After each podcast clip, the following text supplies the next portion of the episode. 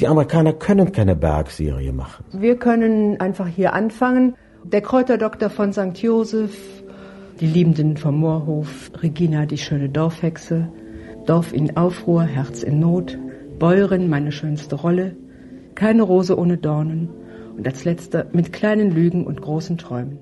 Diese Träume in den grauen Alltag zu bringen, das haben wir immer mit unseren Romanstoffen gemacht. Wir haben über eine Million Veröffentlichungen und Verkäufe jeden Monat. Das ist ein Potenzial, das sich teilweise noch vergrößert und da muss bedient werden. Bergdoktor, Bergkristall, das sind die Romane in diesem Bereich. Der Arztromanbereich, der Liebesromanbereich, der Heimatromanbereich. Wir haben einen, der ausgelaufen ist. Max Ernst heißt er, glaube ich. Hans Ernst. Hans Ernst, ja, genau.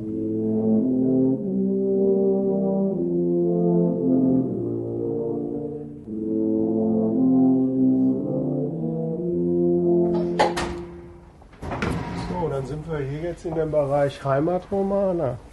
Hier auf dieser Seite stehen alle laufenden Romane. Dieses Archiv ist riesengroß. Wir produzieren jedes Jahr neu und können also sowohl von den alten als auch den neu produzierten Beständen fünf Jahre lang immer wieder zehren und immer wieder variieren. Ein Herz für den König der Berge.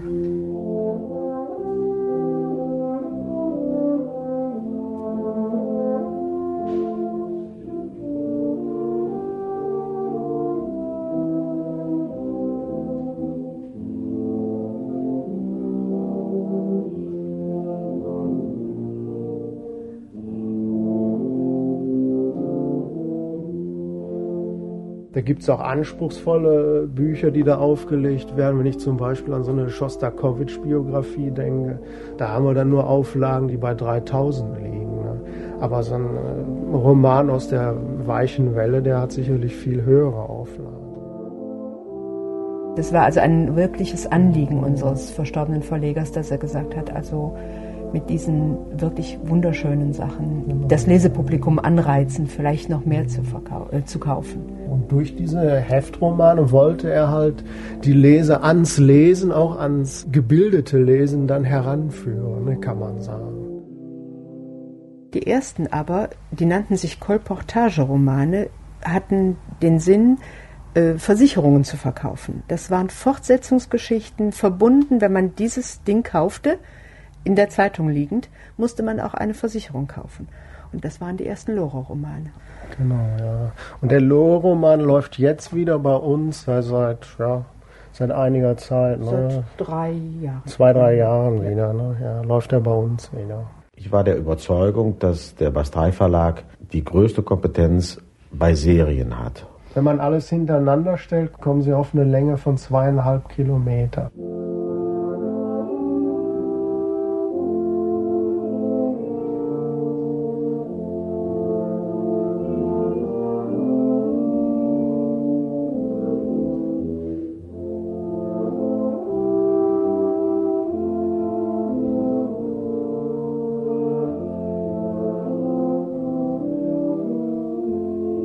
Ja, das ist natürlich eine, eine lange Geschichte. Es hat mich immer geärgert und den Verleger Gustav Lübbe natürlich noch mehr, dass die Sendeanstalten pausenlos in Amerika eingekauft haben. Und wir haben gesagt, Leute, wir sind in Deutschland und wir haben die besten Serien und die besten Autoren. Warum nehmt ihr nicht deutsche Serien und verfilmt die? Warum kauft ihr immer in Amerika ein?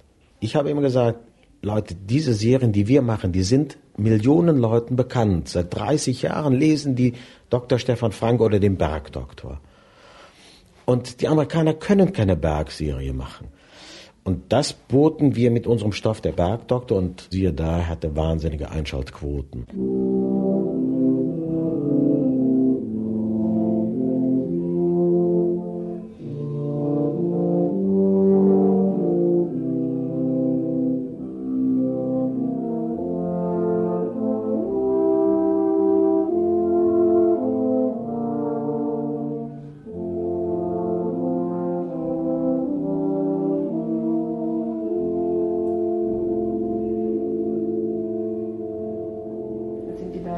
Diverse Hängeschränke und da sind Tausende von Dias drin auf die einzelnen Serien bezogen. Also ich wage es gar nicht hochzurechnen. Wir haben also bestimmt alles in allem äh, fünf bis zehntausend Heimatbilder, ältere, neuere, dass man immer wieder variieren kann.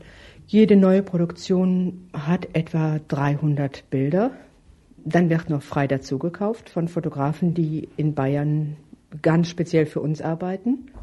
Hier zum Beispiel ist ein großer Ordner, der umfasst jetzt mindestens schon mal 200 ganz neu produzierte Dias. Das hier ist so auch ein spezielles Bild in einer Kirche. Und darauf lässt man sich eigentlich dann von einem guten Autor einen Roman schreiben. Ach, da trauert jemand. Also in dem Fall würde ich sagen, das ist also so speziell. Da würde ich dem Autor sagen, schau, das ist ein wunderschönes Titelbild. Mach mir dazu ein ordentliches, dramatisches, trauriges Exposé. Also ich denke mir nicht für mich eine Geschichte aus oder ich denke auch nicht jetzt speziell an eine ganz bestimmte Redakteurin, sondern ich sage mir, was könnte interessant sein. Also eigentlich aus dem Leben gegriffene Geschichten sind's. Ja, man schaltet die normalen alltäglichen Gedanken ab und überlegt sich irgendwas, dann kommt eine Grundidee. Also ein Durchschnittsautor, der regelmäßig und viel für uns schreibt, bekommt etwa 1500 Mark. Das sind äh, Ungefähr 64 60 Seiten. gedruckte. Oh je. Und ist das mit der großen wenig, Schrift, ne? das wären etwa 90 Manuskriptseiten, die er uns zu schreiben hätte. Es wird nicht so gut bezahlt. Und äh, ich mache das nicht bewusst, aber sobald ich einen Roman fertig habe, der rutscht aus meinem Gedächtnis wieder raus. Ich hatte mich sogar mal vor vielen Jahren mit einem Redakteur, der sagte, ach, ich habe hier einen Roman von Ihnen liegen. Ich habe dann reingeguckt, habe die ersten Seiten gelesen und gesagt, der ist nicht von mir.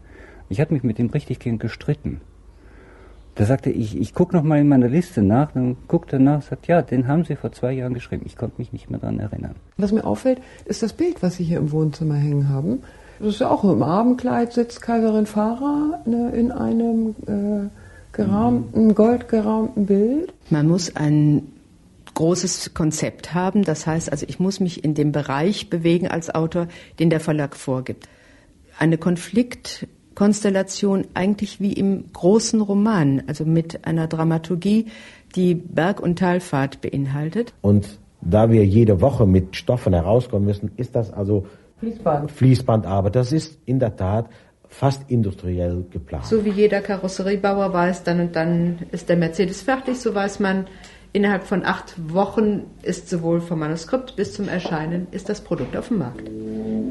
Wir schreiben auf kleine bunte Täfelchen. Lachsfarben ist die neue Serie, grün sind Nachdruckserien. Wir können also auch da schon auf einen Blick erkennen, was gemeint ist. Und wir schreiben jede Woche neue Zettel, dass nicht zweimal ein Edelweiß vorkommt, dass nicht zweimal äh, Gipfelkreuz vorkommt. Diese Standardbegriffe, die immer wieder in den Titeln vorkommen, einfach weil sie im Heimatromanbereich typisch sind oder Dorf und so. Ich meine, zwei, dreimal Liebe kann man nicht vermeiden, aber so diese besonderen Begriffe, dass die sich nicht duplizieren, kann man ganz einfach da schon erkennen. Es ist ja auch ein, ein vollkommen freies Arbeitsverhältnis. Der Verlag muss abnehmen, was man schreibt. Und wenn es ihm nicht gefällt, lehnt das ab. Es gibt ja da keine geregelten Verträge.